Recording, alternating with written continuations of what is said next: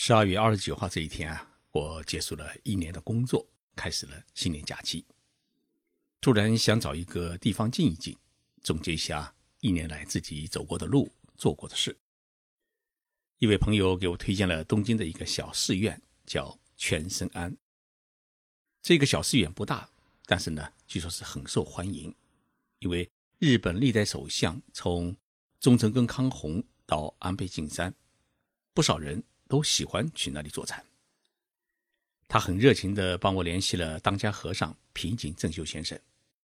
刚好寺院的禅堂啊，上午有空，于是我就去了全身庵，不仅做了一次禅，而且还了解了一件事：日本的明治维新，它到底是怎么搞起来的？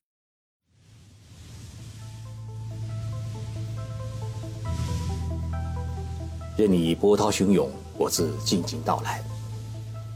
静说日本，冷静才能说出真相。我是徐宁波，在东京给各位讲述日本故事。全生庵是全部的全，生命的生，安院的安。它位于东京老街浅草寺的附近，建于明治时代的一八八三年。历史啊并不悠久，但是呢，历史背景。却十分深远。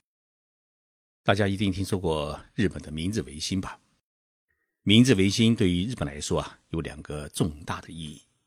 首先，是结束了将军统治日本的时代，德川家族将国家的统治权呢奉还给了天皇，与明治天皇来管理国家。第二呢，日本开始结束长达数百年的闭关锁国的历史。打开国门，全面向西方学习。对于中国等亚洲国家来说，明治维新还导致了日本国力的强盛，萌发了军国主义思潮，最终走上了殖民朝鲜半岛、侵略中国的罪恶之路。而日本能够顺利的结束德川家康时代，和平开启明治时代，全靠了一件事情，叫江户不流血开城。江户不流血开城到底是怎么一回事呢？要说清这件事情，我们得追溯到八百多年前开始的日本的幕府时代，也就是说，中国的宋朝。日本古代有着长期军人干政的历史，军事强人以成为大将军为志向，开设幕府为军人的最高指挥机构。他形式上面取得了天皇的授权，实际上呢？是以军事力量挟天子以令诸侯。日本的幕府时代开始于一一八五年，终结于一八六七年，期间呢，共经历了六百八十二年的历史。在这期间呢，日本的实际统治者是武士阶层的代表，也就是正义大将军。那么天皇呢，事实上就成为了傀儡，国家的管理权和统治权。就归大将军所有，而且是大将军将的子子孙孙代代相传。实际上，大将军就成了日本国家的最高的统帅。在这六百八十二年之间，日本共经历了三个时代。第一个呢是镰仓幕府时代，那时候的大将军是关东地区的武士首领源来朝，他把自己的将军府呢。设立在神奈川县三浦半岛的镰仓，因此称为是镰仓幕府。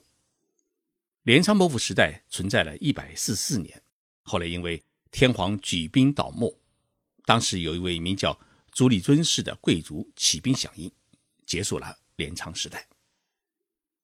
第二个时代呢是树丁时代，公元一千三百三十五年，也就是中国的元朝顺帝。元通三年，朱理尊氏啊，他不满天皇轻视武士利益的政策，起兵反叛，并于第二年呢是攻占了京都，立光明天皇为傀儡，在京都呢开设了幕府，开始了统治国家。但是在室町幕府后期，由于各地诸侯势力的日益强大，日本开始进入了战国时代，地方领主与武士是。彼此混战，农民的反抗也更加激烈。到了16世纪中叶，日本出现了封建割据，出现了一些势力强大的地方诸侯，如武田信玄、德川家康、织田信长、毛利元就等。他们在自己的领地里面组建武装的家政团，积极的发展工商业，积蓄经济力量，颁布法令，直接统治农民，形成了割据势力。而幕府的统治范围呢，仅限于近畿一带。在角逐中啊，织田信长的力量逐渐超过了其他的战国诸侯。一五六八年，织田信长呢进入了京都，随后呢就灭亡了室町幕府，日本走上了统一的道路。织田信长死后啊，他的部将丰臣秀吉继承了他的事业，在一五九零年完成了统一日本大业。但丰臣秀吉呢，他并没有开设幕府。只是被天皇任命为官拜，类似于总理大臣。一五九八年，丰臣秀吉病死，德川家康推翻了丰臣政权，重开幕府政治。于是呢，日本开始进入了第三个的幕府时代，叫江户幕府。为什么叫江户幕府呢？因为德川江康的幕府啊，它建在江户。江户现在是哪里呢？就是现在的东京。那么，现在日本的皇宫就是当年德川家康的将军府。一六零三年，也就是中国明朝的万历三十一年，德川家康呢被任命为大将军，他在江户呢就开始设立幕府。到第三代将军德川家光时，幕府领地呢也占到了全国土地的四分之一，其余呢由各地的诸侯领有，这样。诸侯管理的地方称藩国。德川幕府啊，先后共传承了十五代，延续了整整两百六十四年。十九世纪中叶，英美俄等国舰队呢不断的攻击日本，就是历史上所谓的黑船事件。这些世界列强呢，迫使日本签订了许多不平等条约，要求他们呢打开国门实施国际贸易，同时。民族矛盾和社会矛盾的激化，实现封建锁国的政策的德川幕府呢，他的统治开始动摇。具有资本主义改革思想的地方实力派，比如像萨摩藩和长州藩，在“尊王富国强兵”的口号下，开始了打倒幕府的起兵运动。萨摩藩就是现在的鹿儿岛县一带。萨摩藩在近代史上面做过一件丑陋的事，那就是出兵攻打琉球王国，并且兵吞了琉球王国，把这个古老岛国变成了日本的冲绳。而长州藩就是现在的山口县一带。明治维新之前啊，萨摩藩就是打倒幕府运动的策源地，人人自治辈出。维新以后啊，萨摩藩掌握了日本的海军，而长州藩呢？则掌控了日本的陆军，因此，日本有长州的陆军、萨摩的海军的说法。明治维新啊，之所以发生，是因为萨摩藩和长州藩的维新斗士们积极主张推翻幕府，恢复天皇制，并起兵攻击幕府军。尤其是长州藩还派出了一批有志青年前往欧洲留学，学习西方的先进制度。那么，这些留学生后来就成为。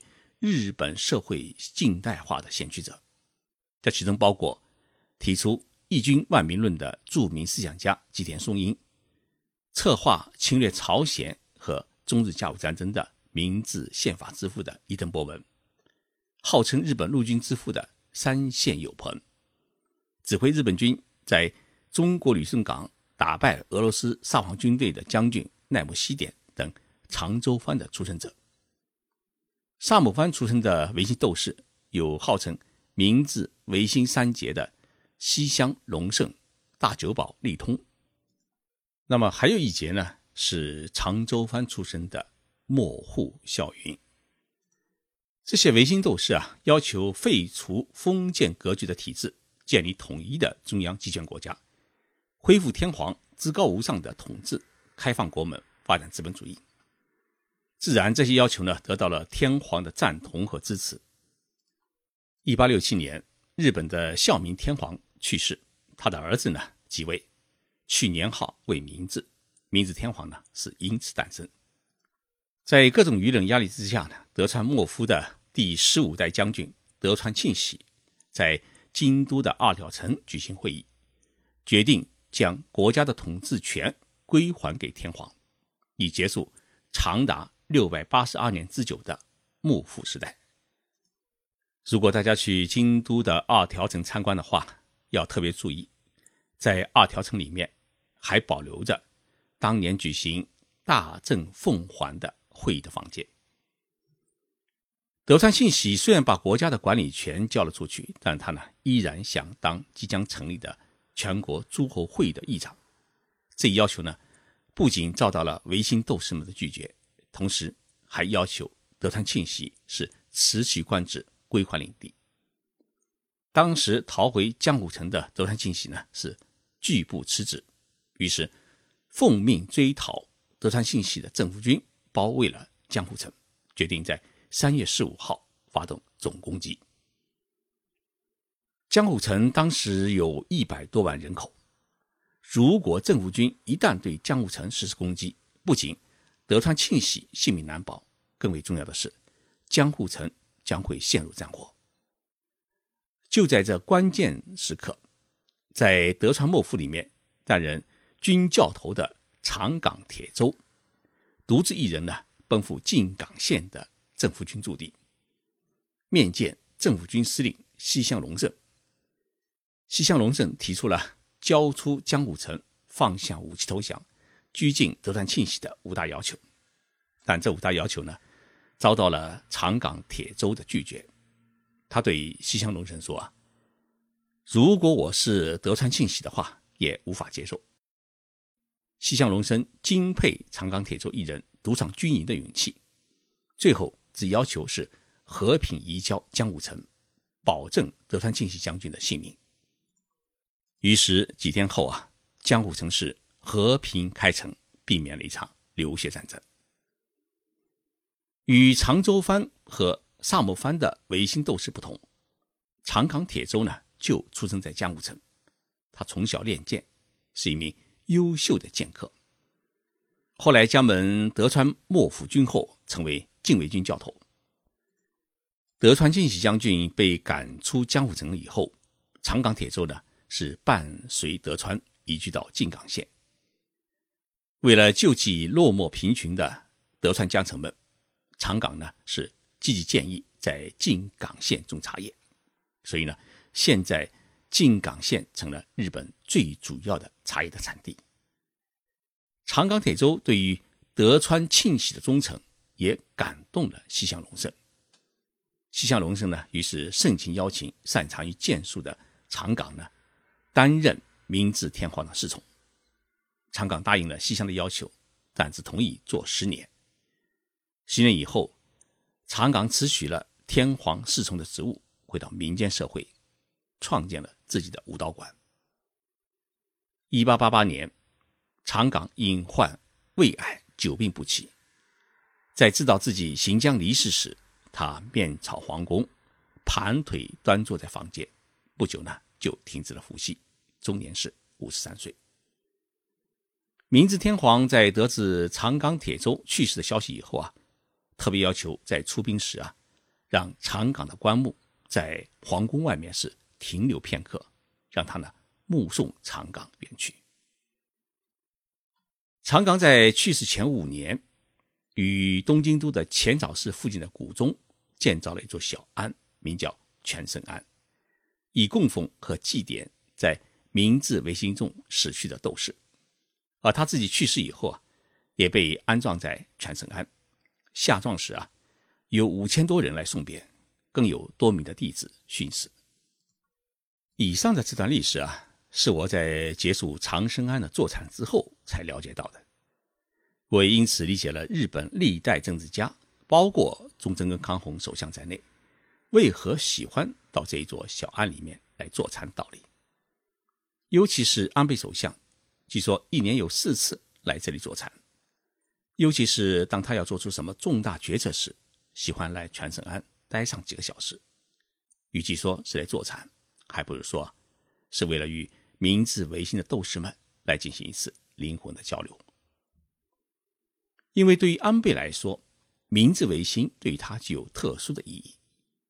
安倍是山口县人，他一直以自己是长州藩的后人而感到自豪。他曾经说过这么一句话：一百五十年前，长州藩的先辈们用立了明治天皇，实施了明治维新运动，使得日本成了亚洲第一强国。而在五十年前，同样是长州人的安倍的外祖父岸信介首相，让日本与美国签署了安保条约，使得日本结束了战后被以美军为首的联合国军占领的历史，建立起了日美同盟关系。而一百五十年后的二零一八年，安倍作为长州人的后代，将要实现修改宪法的梦想，让日本成为一个正常国家。摆脱作为战败国的所谓的屈辱。作为常州人的后代，安倍首相继承乡贤的精神与勇气，来实现国家的振兴，这值得肯定。但是，我们同时也要请安倍首相记住，一百五十年前的明治维新，最终也导致了日本野心狂妄，最终走上了扩军侵略道路，不仅给中国、给亚洲人民带来了。深重的灾难，也给日本自己带来了战争的灾难。如果不吸取这一历史教训，一味的扩军修宪，那未来是很危险的。今天是二零一七年的最后一天，这一期的节目呢，也是二零一七年的最后一期节目。我特别感谢各位听众朋友在过去的一年当中给予我的支持关爱，在新的一年里面。期待大家的继续相伴，祝福大家新年快乐，阖家平安。我们二零一八年再会。